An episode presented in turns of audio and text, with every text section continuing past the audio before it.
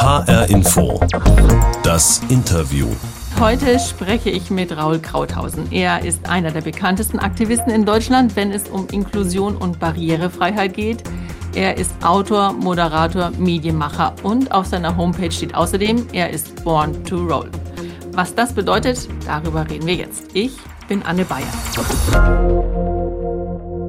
Gleich mal vorneweg, wir haben uns auf das Du geeinigt, von Kollege zu Kollegin. Hallo Raul. Hallo. Schön, dass du dir die Zeit genommen hast für diese halbe Stunde Interview.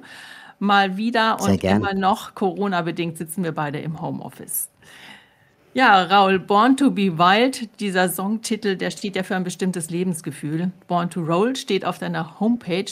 Für welches Lebensgefühl steht das bei dir? So ein bisschen für Alternativlosigkeit, wenn man nun mal eine Behinderung hat und auf einen Rollstuhl angewiesen ist.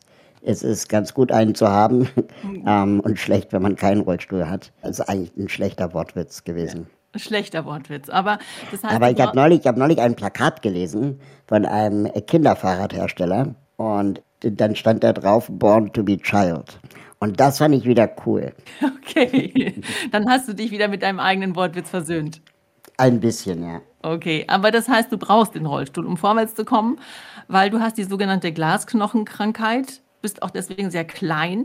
Wie reagieren denn die Menschen, wenn du ihnen so entgegenrollst? Ich mache die Beobachtung, dass die Leute komplett unterschiedlich reagieren, wenn sie meine Diagnose wissen oder nicht. Wenn ich sage, äh, ich sitze im Rollstuhl, beziehungsweise man sieht das ja, dann sind die natürlich schon sehr neugierig, das merke ich, aber trauen sich dann oft nicht zu fragen, warum oder so, weil es vielleicht auch einfach der Anstand ist. Sobald die Leute aber erfahren, zum Beispiel durch Anmoderation oder durch, ähm, keine Ahnung, was sie vorher gelesen haben, dann sind sie oft noch verunsicherter, weil dann das Wort Glasknochen fällt und dann die Frage, irgendwie, kann ich dir die Hand geben? Wie oft hast du schon was gebrochen? Und der Anlass des Treffens ist dann meistens nur noch über die Behinderung zu reden und gar nicht mehr so über die Themen, die mich beschäftigen oder als Menschen ausmachen. Und deswegen versuche ich eigentlich nicht mehr über meine Diagnose zu reden äh, beim Kennenlernen, sondern eigentlich nur, wenn, wenn es wirklich irgendwie eine wichtige Info ist oder wenn, ähm, keine Ahnung, man sich so gut kennt, dass ein Vertrauensverhältnis da ist. Also ich kann mir vorstellen, dass das nervig ist. Ich selber bin nicht in der Situation, immer gleich auf diese Sachen angesprochen zu werden. Es ist aber nun mal so, wir sind jetzt im Radio als Podcast zu hören.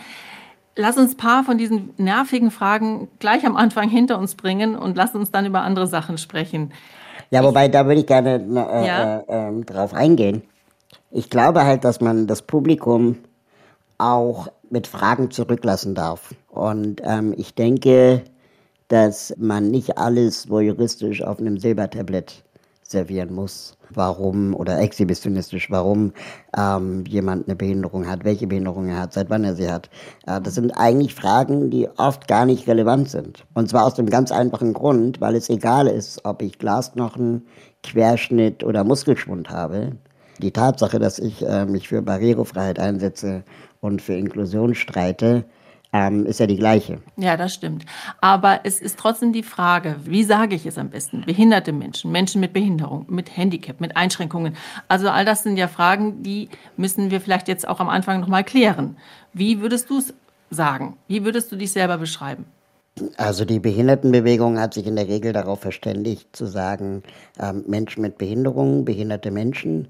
Jedes Wort wie anders begabt, herausgefordert, Special Need oder Handicap ist eigentlich ein unnötiger Euphemismus, der meistens von den Menschen gesagt wird und benutzt wird, die die größten Unsicherheiten mit dem Thema haben, die das Wort behindert als etwas so Negatives wahrnehmen, weil es vielleicht auf dem Schulhof als Schimpfwort gebraucht wird oder weil, weil man selber so ein Kloß im Hals hat, wenn man das Wort im Kopf sich vorstellt, dass dann letztendlich ein, ein alternatives Wort, wie zum Beispiel Handicap, gebraucht wird. Ähm, das Problem ist einfach nur, dass es letztendlich fast ausschließlich von nicht behinderten Menschen dann wieder definiert wird, wie man behinderte Menschen nennt. Und ähm, wenn Menschen mit Behinderung aber sagen, äh, äh, wir bevorzugen das Wort behindert, weil es nun mal eine Tatsache ist und weil man auch offen lassen kann, ob jemand behindert ist oder behindert wird, macht man das mit dem Wort Handicap letztendlich eher schlimmer. Und das Witzige ist, dass das Wort Handicap vermeintlich modern klingt, aber nur im deutschen Kontext gebraucht wird. Und wenn man das im angelsächsischen Raum sagt, dann outest du dich automatisch als jemand, der keine Ahnung hat. Okay, weil, wie heißt es dort? People with Disabilities oder Disabled People. Okay, dann haben wir zumindest diese Frage am Anfang nochmal klargestellt. Und es ist ja auch wichtig, es zu benennen. Es ist ja ein Teil deiner Identität, deiner, deiner Person. Trotzdem, wie gesagt, diese Tabus, die es immer wieder gibt, mit denen müssen wir irgendwie umgehen. Und jetzt würde ich mal gerne eins aufgreifen. Zum Beispiel steht auf deiner Homepage Fragen, die nerven. Und da steht unter anderem, können behinderte Menschen Sex haben? Was antwortest du darauf? Ich habe neulich eine ganz kluge Antwort auf die Frage gelesen, nämlich, ja, wieso Interesse? Okay, das heißt, blöde Frage. Ja, beziehungsweise die, die Person muss dann eben mit der Konsequenz leben, auch eine äh, intime Frage zu beantworten. Die Person wird sich ja sehr schwer tun zu sagen Nein oder Ja. Also ähm, zurückfragen ist manchmal eine ganz gute Strategie. Und woran liegt das, denkst du, dass sich Menschen ohne Behinderung das eben einfach anscheinend oft gar nicht vorstellen können? Na, das liegt garantiert daran, dass Menschen mit Behinderung mit Menschen ohne Behinderung so gut wie gar nicht in Kontakt kommen. Ähm, das fängt ja schon im Kindergarten an, wo äh, selektiert wird in Deutschland im, im, großen Stil. Es gibt ja, also der inklusive Kindergarten ist eher die Ausnahme als die Regel. Noch schlimmer ist es bei inklusiven Schulen und dann natürlich bei einem inklusiven Arbeitsmarkt. Deutschland ist Weltmeister darin, behinderte Menschen auszusortieren in sogenannte Fördereinrichtungen, Förderkindergärten, Förderschulen. Behindertenwerkstätten, Behindertenwohnheimen, Behindertenfahrdiensten und ähm, dass dort ihnen aber eine Menge Chancen auch genommen werden, sich zu entwickeln und auch mit nicht behinderten Menschen in Kontakt zu kommen, beziehungsweise auch ein, ein vermeintlich behinderungsfreies Leben zu leben. Das hinterfragen die wenigsten Menschen. Und je länger wir mit der anderen Seite nicht in Kontakt kommen, desto größer sind natürlich die, die ähm, Hirngespinste, die wir haben, äh, was die andere Seite angeht. Also auch behinderte Menschen müssen natürlich verstehen und lernen, wie nicht behinderte Menschen ticken, funktionieren und wo sie vielleicht ähm, auch ihre eigenen Unzulänglichkeiten oder Diskriminierung äh, haben. Und wenn wir das nicht miteinander erleben und einander, sagen wir mal, auch aushandeln, dann ähm, werden natürlich die Gedankenmonster immer größer, je länger wir einander nicht begegnen. Und wenn wir dann mit 30, 40 Jahren äh, plötzlich jemandem auf der Straße begegnen, der eine Behinderung hat, dann sind wir natürlich total unsicher, als würden wir jemandem begegnen, der vom anderen Stern kommt, was behinderte Menschen ja aber nicht sind. Hm. Was sind denn so absurde Fragen, die dir gestellt wurden? Oder sag ja, mal, die also, absurdeste Frage, die dir gestellt wurde vielleicht? Also die Sexfrage ist relativ weit oben. Dann äh, saß ich mal im Zug und mir saß eine Person gegenüber, und ähm, ich wusste, die hält es nicht aus, äh, ihre Neugier äh, für sich zu behalten. Und ich habe dann mir den Spaß daraus gemacht, mir zu überlegen, was könnte diese Frage sein. Und äh, was glaubst du war die Frage? Warum bist du so klein? Nee, die Frage war, bei wem sind sie in Behandlung? Oh, okay. Ja, eine wildfremde Person. Und weil ich ein freundlicher Mensch bin, habe ich Idiot natürlich auch geantwortet. Ja. Und habe gesagt, gar nicht. Und während ich diese Antwort gab, fiel mir auf, okay, du hast gerade einfach eine unsinnige Frage beantwortet und hab zurückgefragt. Also auch mhm. wieder die Strategie und dann gesagt, ja, und, und bei wem sind Sie in Behandlung? Und erst in dem Moment realisierte die Person, dass es einfach definitiv unangebracht war, diese Frage zu stellen, weil sie ja auch nicht bereit war, sie zu beantworten. Okay, Raul, bleiben wir mal ganz kurz bei den Äußerlichkeiten. Du bist ein Brillen, ein Barträger und dein Markenzeichen ist eine Schiebermütze. Bist du eitel? Würde ich jetzt nicht sagen. Nee, also ich äh, stehe jetzt nicht Stunden vorm Spiegel. Aber wie ist es mit Klamotten kaufen? Wo gehst du dahin? Als sehr kleiner Mann könnte ich mir vorstellen, ist es ja manchmal auch nicht so einfach, was Passendes zu finden. Ja, dank des Internets ist die Auswahl größer geworden. Da kann man dann natürlich sich auch immer mal wieder durch bestimmte Größen klicken. Oft ist es dann, ja, Kinderabteilung, ne? Mhm. Aber ist jetzt auch äh, nicht, nicht so, so kompliziert. Ich, ich hasse einfach Klamotten kaufen. ich kaufe dann, immer, kauf dann immer fünf Sachen auf einmal und dann, solange bis sie abgetragen sind, dann kaufe ich die nächsten fünf. Okay, ja, das ist auch eine gute Strategie. Ich habe einen kurzen Film über dich mir angeschaut. Da sagst du, du möchtest auch mal, dass die Leute das Arschloch in dir sehen. Was meinst du denn damit? Also ich glaube, dass ich ein ziemlich ungeduldiger Mensch bin und in bestimmten Situationen auch kein Blatt vor den Mund nehme, wenn ich das Gefühl habe, hier läuft irgendwas schief, was auch die Repräsentation oder den Dialog über Behinderung mit behinderten Menschen angeht, sodass ich dann auch ehrlich bin. Und das tut manchmal mhm. den Menschen weh. Was ich mit dem Satz aber eigentlich sagen wollte oder äh, meinte, war, dass behinderte Menschen, oder zumindest erlebe ich es so, sehr häufig auch positive Diskriminierung erfahren. Also, keine Ahnung, ich fahre jemandem aus Versehen über den Fuß und dann entschuldigen die sich bei mir. Dabei bin ich ja jemandem aus Versehen über den Fuß gefahren. Und ich will nicht, dass die Leute mich jetzt grundsätzlich als, als, als unfreundlichen Menschen wahrnehmen. Ich möchte nur einfach, dass sie auch den Mut haben, zu sagen, Raul, hier, hier, das war wirklich falsch. Und ich habe manchmal das Gefühl, dass ähm, gerade aus der Reihe der nicht behinderten Menschen diese Kritik eher hintenrum geäußert wird und nicht äh, direkt. Also es hat was mit Ernstnehmen zu tun. Genau. Jetzt lass uns mal ganz kurz in unsere Infobox gucken. Also das ist, muss ich dir kurz erklären, jeder Gast darf während des Interviews da mal reinschauen. Das können wir jetzt nicht. Wir machen das jetzt nur virtuell. Und eben weil wir uns nicht sehen, habe ich mir was ausgesucht, äh, was du anhören kannst. Ich spiele dir jetzt mal ganz kurz was vor. Moment. So ist alles! Weiter! Mach schon! Hast gut gemacht, Hannes. Jetzt sag deine Losung. Ich bin auf dem Dach. Ich bin am Ziel. Ab heute bin ein Krokodil. Wir sind die Krokodile! Die Krokodile! Und hast du es erkannt? Ich nehme mal an, das sind die Vorstadtkrokodile. Genau, ähm, ein Kinderfilm aus den 70er Jahren. Genau.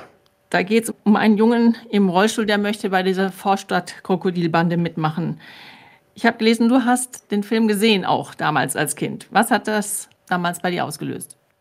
Dieser Kinofilm, den ich damals in der Schule gesehen habe, das war in den 80ern. Und ich wusste auch als Kind, dass wir diesen Film nur deswegen gucken, weil ich in unserer inklusiven Schulklasse der einzige Rollstuhlfahrer in der Gruppe war. Mhm. Und wir quasi diesen Film wegen mir geguckt haben. Und das war mir sehr unangenehm als Kind schon. Ich habe irgendwie das Gefühl gehabt, alle zeigen mit dem Finger auf mich durch diesen Film. Und das dass die Lehrerin, das war im Religionsunterricht, äh, das nicht sah, dass ich am liebsten vor Scham im Boden versunken wäre. Mhm. Was ich so schlimm fand an dem Film war, dass immer angenommen wird, und das zieht sich bis heute durch Hollywood-Filme auch durch, diese Erzählung, dass immer angenommen wird, dass jemand, der im Rollstuhl sitzt, einsam ist oder unzufrieden oder unglücklich. Und so hast du und dich so gar nicht empfunden als Kind? Bis zu dem Zeitpunkt habe ich mich nicht so empfunden. Okay. Und dieser Film hat dann aber die Idee in meinem Kopf gepflanzt. Ich habe die ganze Zeit versucht zu hinterfragen, ob ich vielleicht doch keine Freunde habe, ob ich vielleicht doch einsam bin, ob ich vielleicht doch nicht so gut bin wie die anderen. Und habe die ganze Zeit nach dieser Heldentat gesucht, die ähm, ich jetzt vollbringen muss, um die Akzeptanz meiner Freunde zu erfahren. So wie in dem Film ja auch der Junge eine Heldentat vollbringt. Also er hat quasi voll das Gegenteil bewirkt von dem, was die Religionslehrerin vielleicht gedacht hat, dass er erreichen soll. Ja, also es ist einfach so, wir Erwachsene halt glauben, dass man über Behinderung reden muss. Ich bin kein Pädagoge, aber alleine davon auszugehen, dass Behinderung Unglück bedeutet, ist schon grundfalsch. Ähm, es ist kein Automatismus. Es kann sein, dass man mit Behinderung unglücklich ist, aber es, es ist nicht Standard. Du kannst mit solchen Filmen eben auch dieses Klischee etablieren, weil alle Filme auch so sind. Ja, das fängt ja an mit Die Schöne und das Biest, Heidi und Clara. All diese Filme erzählen diese, diese Geschichte. Ich meine, du bist jetzt ein sehr selbstbewusster Mann geworden. Du hast, führst dein eigenes Leben. Wie hast du es denn geschafft, dann da hinzukommen? Was hat dich denn empowert? Es heißt ja so oft, jeder ist seines Glückes Schmied. Und ich teile diese Ansicht nicht, weil nicht jede Schmiedin Glück hat. Und, und was mich jetzt vielleicht zu dem gemacht hat, der ich bin, ist garantiert ein Zusammenspiel von ganz vielen äh, Faktoren, die ich oder meine Eltern nicht beeinflussen konnten. Also, keine Ahnung, ähm, allein der, der, akademische Grad, in dem meine Familie lebt und ich in, in, dem Umfeld, in dem ich aufwuchs, die Tatsache, dass ich in der Stadt lebe ähm, und nicht auf dem Land, die Tatsache, dass ich in Deutschland lebe und nicht in Peru. Hm, dazu vielleicht ähm, mal ganz kurz dazwischen gefunkt, aber du bist in Peru geboren, das muss man vielleicht nochmal erklären, und in Berlin aufgewachsen. So, gell? Genau. Du bist Und- ich- als mit einem Jahr dann auch nach Deutschland gekommen, weil deine Eltern eben meinten, du bist hier besser versorgt. Genau, das ist so eine relativ logische äh, ähm, Schluss, den man wahrscheinlich ziehen kann, wenn man die Wahl hat. dass einfach ein, ein, ein Land aus dem globalen Süden wie Peru, dass, dass da einfach die, die, die Chancen für, für Menschen mit Behinderung in, in Deutschland größere sind. Ähm, auch die, allein die medizinische Versorgung. Und ich glaube aber, was den größten Einfluss auf mein Leben hatte, war, dass meine Eltern jung waren und sie selber von, dem, von Inklusion gar keine Idee hatten. Das Einzige, was sie sich gesagt hatten, war, dass die selber noch ihr ganzes Leben, ihr eigenes Leben vor sich haben. Und dass sie jetzt nicht vorhatten, Hausmann oder Hausfrau zu werden. Haben dann nach einer, einem, Kindergarten gesucht oder einer Krabbelgruppe gesucht, die Kinder mit Behinderung aufgenommen haben. Und äh, dieser Kindergarten wiederum hatte eine Abmachung mit einem weiterführenden äh, Grundschule, die wiederum eine Abmachung hatte mit einer weiterführenden äh, Gesamtschule. Und so wussten meine Eltern ab meinem dritten Lebensjahr, wo ich die Schule beenden werde. Und das ist natürlich für eine Familie mit einem behinderten Kind eine große ähm, Sicherheit. Du hast eine ganz schöne Szene in deinem Buch, weil du bist ja auch Autor beschrieben. Das Buch, das heißt Dachdecker wollte ich eh nie werden, aber Pilot wolltest du als Junge werden. Das hast du zumindest deiner Mutter damals gesagt. Wie hat sie denn damals darauf reagiert? Also ich wollte nach der, nach, oder in der neunten Klasse eigentlich nichts mehr mit, mit der Schule zu tun haben. Ähm, einfach weil ich auch ein fauler Schüler war. Und ich bin eigentlich nur noch wegen der Freunde zur Schule gegangen. Aber ich hatte irgendwie keinen Bock mehr. So. Ich glaube, es hat jeder mal so eine Phase. Ja.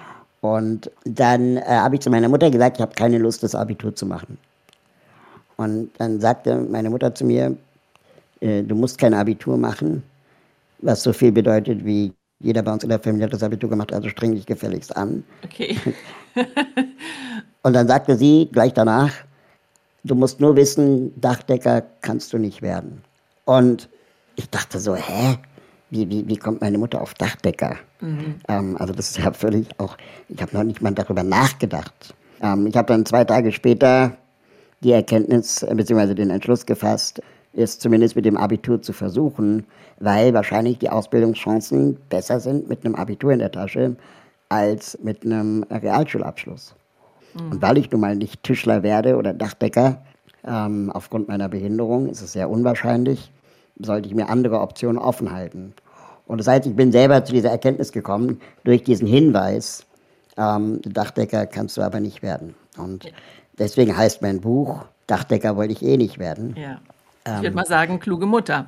Ja, Indirekt. d- d- meine Mutter ist sehr, sehr pragmatisch, was sowas angeht. ja.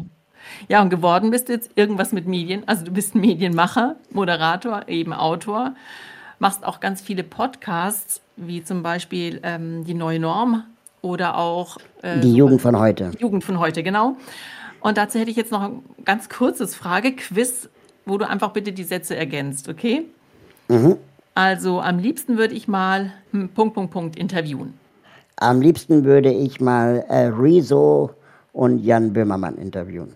Interviewt zu werden ist, Ich bin immer noch aufgeregt und ich habe äh, sitze auch schon eine Viertelstunde vor dem Interview hier am, am Computer und habe versucht, mich dann darauf zu konzentrieren. da geht es mir nicht anders. Fernsehen oder Radio? Ähm, Radio. Und ein Tag ohne Internet ist Horror. Horror, weil Also ähm, ich werde ganz oft von Freunden angesprochen, ich soll doch mal mein Handy liegen lassen oder so. Ja. Ähm, und die würden die ganze Zeit denken, oder denken oft, ich arbeite. Und es ist wirklich sehr schwer für mich inzwischen zu trennen zwischen Arbeit und Freizeit in meinem Telefon. Also mein Computer benutze ich nur noch für die Arbeit, den Fernseher nur noch für die Freizeit. Ja, also die Geräte sind getrennt, aber in meinem Handy geht irgendwie alles zusammen. Und das heißt, wenn ich mal irgendwie das Gefühl habe, ich habe jetzt drei Minuten Zeit, dann bin ich am Handy. Und äh, die Leute denken aber, ich arbeite. okay, hat schon ein bisschen was von Sucht. Definitiv, definitiv. Aber zur Sucht gehört ja auch, dass man sie ändern oder da, dass man damit aufhören will. Ähm, Ich weiß, dass ich sowas in der Regel kann. Mit Alkohol und mit Zigaretten habe ich das schon mehrfach äh, gemacht. Ähm, also vor allem mit, mit Zigaretten habe ich es äh, dreimal versucht und bin jetzt seit zwei Jahren Nichtraucher. Okay. Ähm, also ich glaube, ich kann eigentlich eher an der Reduktion arbeiten.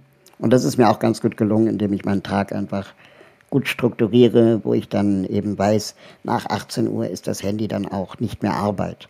Ja gut, wenn du das so trennen kannst, dann bist du mir schon Das ist schwer, bisschen ist immer ein. Kampf. ja, genau. Es ist immer ein Kampf. Okay, lass uns noch mal kurz auf dein Engagement zu sprechen kommen. Du setzt dich seit vielen Jahren ein, sprichst über Barrieren im Alltag, immer wieder über Inklusion.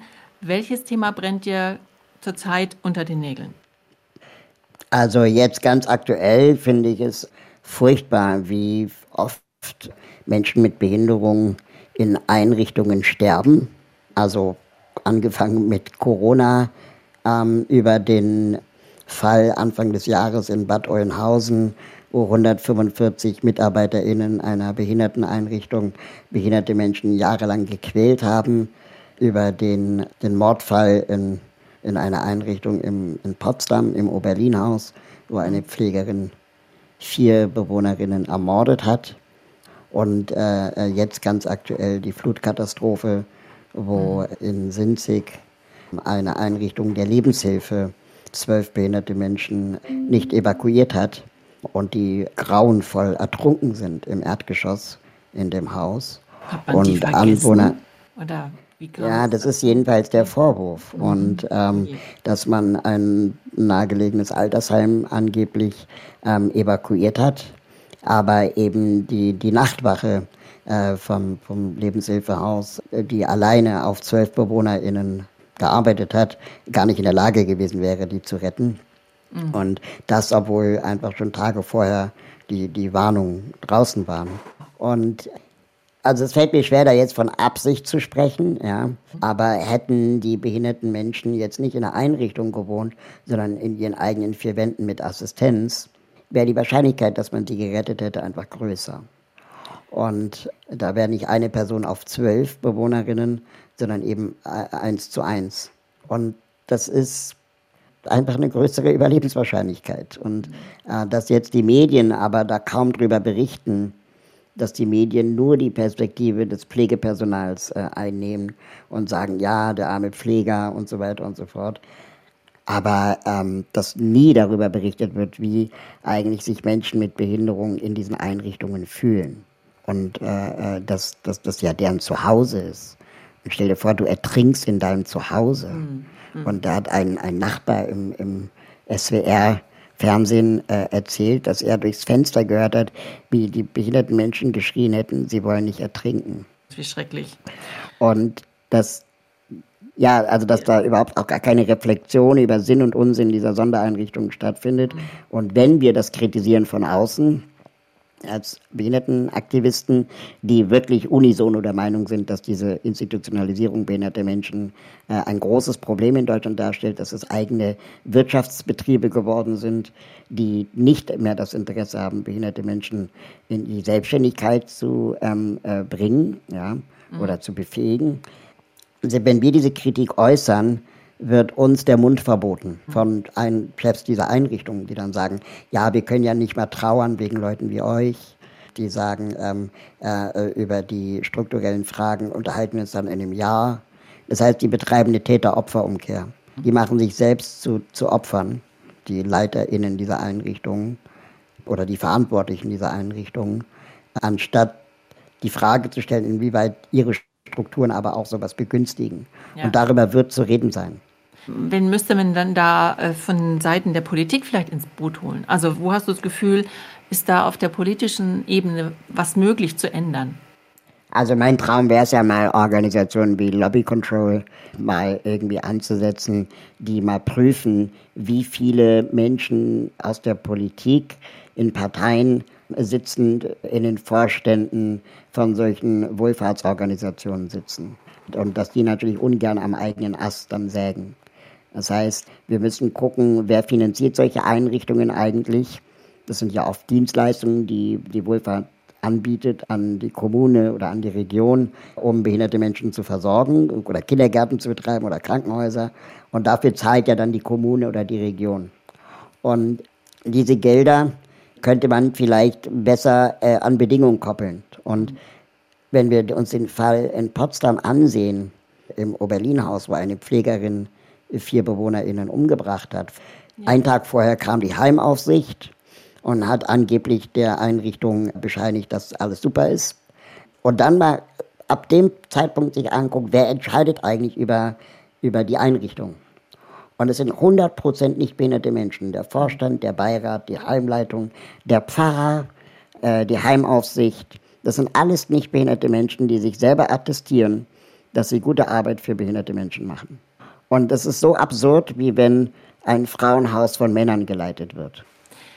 Hast du denn vor, dich da noch mehr einzumischen? Also ich meine, du bist ja schon unheimlich engagiert. Du hast ja auch diesen Verein SozialheldInnen mitgegründet. Aber wäre dann die Politik auch noch ein Weg für dich? Also ich glaube, für die Politik bin ich ein zu ungeduldiger Mensch.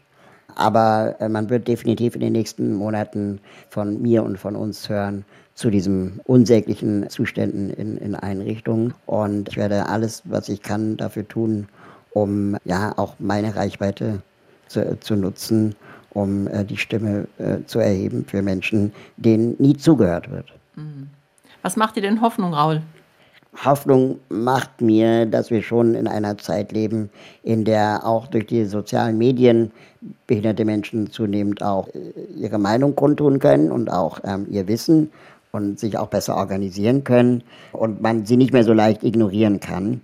Und dass jede weitere Ignorierung dieser Gruppe offensichtlicher wird. Also ganz aktuelles Beispiel, wir hatten die Flutkatastrophe und die Bundesregierung kriegt es immer noch nicht geschissen, Warn-Apps zu programmieren, die für gehörlose Menschen funktionieren. Ja, also ich, es kann immer noch nicht als gehörloser Mensch einen Notruf absetzen. Mhm. So, und es ist das Leichteste, das über SMS zu machen. Und die Bundesregierung forscht seit elf Jahren an diesem Thema. Und andere Länder, selbst aus dem globalen Süden, haben das schon längst hinbekommen. Und in Deutschland redet Jens Spahn in der Corona-Pandemie in Pressekonferenzen immer noch ohne Gebärdensprachdolmetschung. Und das ist ein Skandal. Das ist definitiv ein Skandal. Das muss aufgearbeitet werden. Da ist viel zu tun. Raul, noch eine Frage an dich persönlich. Was würdest du gerne in deinem Leben nochmal machen? Ich würde gerne in meinem Leben nochmal ins Ausland gehen für längere Zeit. Irgendwo ans Meer und dann äh, dort mal mich komplett mit einem anderen Thema auszuprobieren. Ich weiß noch gar nicht welches Thema, aber einfach nochmal so selber zu gucken, okay, bin ich jetzt für mein Leben lang dieser behinderten Typ oder mhm. ähm, äh, steckt in mir vielleicht auch äh, jemand, der äh, gerne anderen Menschen im Hintergrund hilft? Wie fühlt sich das an, nicht ständig über das Thema Behinderung zu sprechen? Dann wünsche ich dir dafür viel Kraft und viel Spaß bei dem, was du dann noch vorhast. Vielen Dank Vielen fürs Dank. Gespräch, Raul. Sehr gerne. Raul Krauthausen, wer noch mehr von seinem Leben und zum Thema Inklusion erfahren will, schaut am besten auf seine Homepage raul.de oder sucht online nach Sozialhelden e.V. Das war HR Info, das Interview. Den Podcast gibt es in der ARD Audiothek, auf Spotify und überall da, wo es sonst noch gute Podcasts zu hören gibt. Wenn Sie uns abonnieren, dann verpassen Sie auch keine Folge mehr. Mein Name ist Anne Bayer.